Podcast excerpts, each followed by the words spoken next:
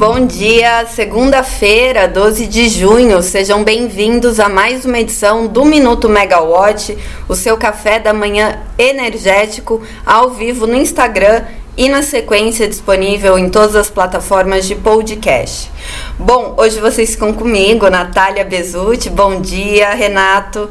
Hoje vocês ficam comigo, Natália Bezutti, em mais uma dose diária de energia e uma dose que vai contar um pouco do que aconteceu na semana passada, né? Teve feriado, teve emenda de feriado, e se vocês fizeram como a gente aqui, se desconectaram um pouco, a gente conta tudo nesse resumão. É, vamos começar, é, né, na nossa pauta a gente tem Unipar, que divulgou o interesse, né, uma proposta enviada para aquisição da Braskem. Também tem as térmicas do, do leilão emergencial da KPS, tem proposta da Engie, da Eneva. Então vamos com, começar pelo que aconteceu, né, nesse resumão, que no fim da tarde de quarta-feira, o Tribunal de Contas da União, o TCU, celebrou um acordo aí consensual entre a, K, a KPS, a Car Powership, o Ministério de Minas e Energia e a ANEL né, fruto do leilão emergencial de outubro de 2021, que tem o nome, né, oficial de procedimento competitivo simpli, procedimento competitivo simplificado. Bom, o acordo vai ter validade até o fim de 2023 e ele deve resultar numa economia de 580 milhões em encargos de energia de reserva que a gente paga na nossa conta de luz. Esse foi o primeiro acordo mediado pelo TCU, né, por meio daquele tribunal, daquela, é, da, daquela instituição que foi firmada justamente para essas termoelétricas, né, pelas usinas do leilão emergencial. Mas nesse acordo estão inclusas três é, termoelétricas das quatro que vão agora passar a operar é, em regime de flexibilidade, ou seja, elas vão ser acionada só quando tiver algum pico de energia, é, alguma questão de demanda do setor é, energético, né, para mandar para o sistema. Fora isso, elas não vão ser acionadas. Bom, o que, que isso significa, né? Primeiro, essa redução dos 580 milhões, mas a gente já chegou a comentar aqui em um dos minutos que o ministro de Minas e Energia, o Alexandre Silveira, ele já disse que esse seria um próximo passo, né, das termoelétricas a gás natural, porque no momento em que está sendo vertida, né, tanta água, os reservatórios estão cheios, seria como jogar gás natural fora. Então ele já tinha colocado até como um segundo passo desse acordo, mas que foi incluído aí durante, né, o processo. Bom, com isso, né, também os processos administrativos referentes à Car Powership, a empresa turca, que circulam na Agência Nacional de Energia Elétrica, né, que estavam sendo postergados com pedido de vista, agora eles ficam suspensos.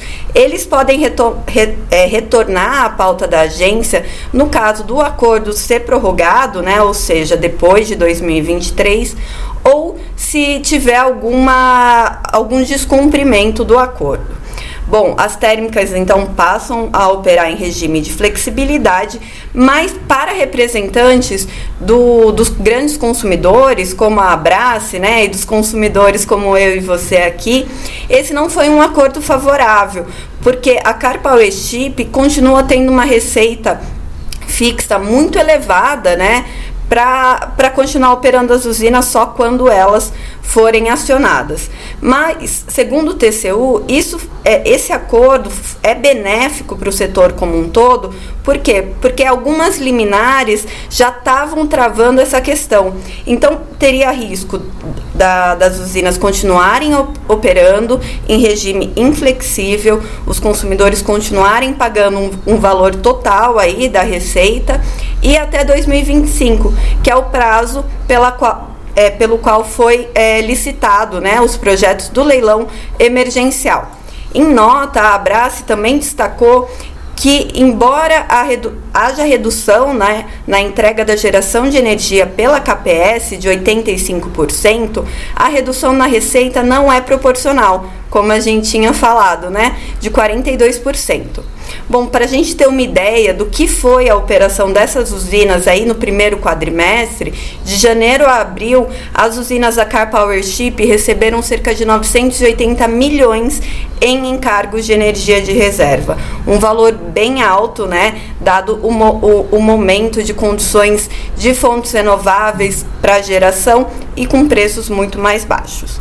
Bom, falando sobre as empresas, então, e as propostas, os acordos celebrados aí entre a véspera de feriado e o sábado, a Unipar divulgou ao mercado uma proposta para aquisição do controle acionário da Braskem, que hoje é detido pela Novonor, antiga Odebrecht, e segundo o comunicado ao mercado, o que, que a Unipar está tá propondo, né? Ela está propondo, propondo fazer uma oferta pública de aquisição para acionistas minoritários da Braskem, numa operação que ainda vai envolver o pagamento parcial de dívidas da Novonor é, junto aos bancos credores, ou seja, esses bancos, né, Itaú Unibanco, BNDES, Bradesco, Santander, Banco do Brasil, é, eles reúnem dívidas de 14 bilhões.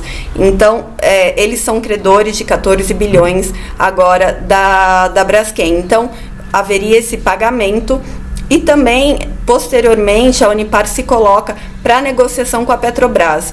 Hoje a Petrobras tem um, uma participação no capital social relevante, né, de 36,1% da Braskem, muito próximo do que a própria Novonor tem de 38,3%. Então, no momento oportuno, a Unipar se coloca à disposição também para conversar com a Petrobras, mas nesse primeiro momento a oferta pela Braskem, né? E até o Valor Econômico publicou uma matéria é, revelando que o valor oferecido é de 10 bilhões. Isso não está no comunicado ao mercado, é uma apuração do valor, mas vamos ver como é que fica aí é, esse interesse pela Braskem. Ainda tem passivo, né, pela operação em Alagoas, da, da questão do, da exploração da, da gema, né, ali. Então vamos ver como é que fica. Bom, ainda falando de empresas, o Itaú Unibanco, o Itaú mostrando, né, que apesar de ter sido o último banco a entrar na, no mercado de comercialização de energia, está apostando sim em geração e distribuição. E ele anunciou um aporte de 1 bilhão na empresa Maracanã Geração de Energia, da ENDE, para ter 12%, né, 12,34% do capital da geradora eólica da Enge. Bom, como eu falei, né, o Itaú vem se movimentando e até um mês atrás ele recebeu do CAD, do Conselho Administrativo de Defesa Econômica, o aval para também aportar na, numa empresa em, é, criada entre ele e a Eneva, né, para administrar os, os ativos da Parnaíba Geração, ele, ele já recebeu esse aval, então ele também está dentro né, da, agora dessa empresa da Eneva. Bom, nesse processo, né, junto à Eneva, o que, que o Itaú é, tinha informado que é muito relevante? Hoje ele tem 800 megawatts em outorgas para projetos de geração eólica e solar. E se a gente for considerar as parcerias que ele tem, é, o, o, o montante né, de capacidade instalada supera 5,2 gigawatts, isso para fonte eólica, solar, hidrelétrica e termoelétrica. Há pouco tempo também o Itaú aumentou o aporte que ele tinha na o aporte para aumentar a participação que ele tinha na Equatorial Distribuição, que está aí em três é, estados, né, como distribuidora de energia, e ele ainda tem participação na Energisa, e a Energisa tem outras seis distribuidoras. Então o Itaú tem uma participação cada vez mais ativa nessas empresas, né, pelo que a gente vem acompanhando, mesmo ele tendo sido aí dos grandes bancos, o último a entrar em mercado livre, então vamos ver como é que se comporta também o banco em suas próximas operações puxando o fio aqui, né, de tudo que aconteceu nos últimos dias, a Eneva também declarou que quer aumentar a sua participação em projetos de energia é, renováveis, né? Ela acabou de, de ter toda a operação comercial do Complexo Futura 1, né? Da primeira fase do Complexo Futura, é, com é, liberação para operação comercial, aí mais de 800 megawatts, e agora ela diz que busca outras aquisições também no setor, inclusive ela já contratou um assessor financeiro que vai fazer essa mediação para ela. E a Eneva também já investiu mais de 3,2 bilhões só nesse complexo Futura. Futura, então imagina o que vem daí, né? O Futura foi adquirido da Ecoenergia né, na, da, da Focus Energia, desculpa, naquele processo de aquisição, e a empresa ainda adquiriu a Celsius, que hoje é deu um incremento considerável para o seu portfólio de geração.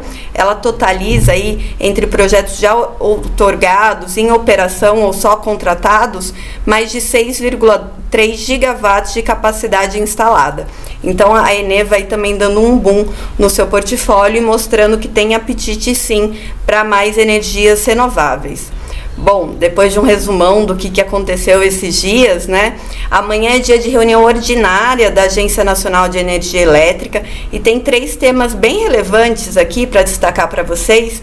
Um deles é a, a, abertura de consulta pública para aprimoramento das regras de comercialização em função do, termo, do término do, do desconto no fio para as usinas incentivadas, né? De fontes incentivadas, a TUSH e a TUGE.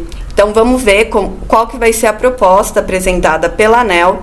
Além disso, tem o resultado da consulta pública do Dia do Perdão, né, do chamado Dia do Perdão. Foi uma consulta pública aberta por um prazo bem curtinho, de 11 de maio a 22 de maio, e agora a ANEL apresenta aí com, como é que foram as, as contribuições e o que muda ou não na proposta. A expectativa é que tenha 17,7 gigawatts em outorgas para serem é, devolvidas né, nesse processo. E eu já dei uma olhadinha aqui na nota técnica, foram mais de 135 contribuições entre formulário eletrônico e entre cartas é, foi bem interessante porque tem conselho de consumidores também falando que é quase impossível explicar essa questão para os consumidores de energia e o que, que eles estão pagando, mas amanhã a gente explica um pouco mais para vocês isso. E também tem na pauta um pedido de reequilíbrio econômico e financeiro da Enel Rio.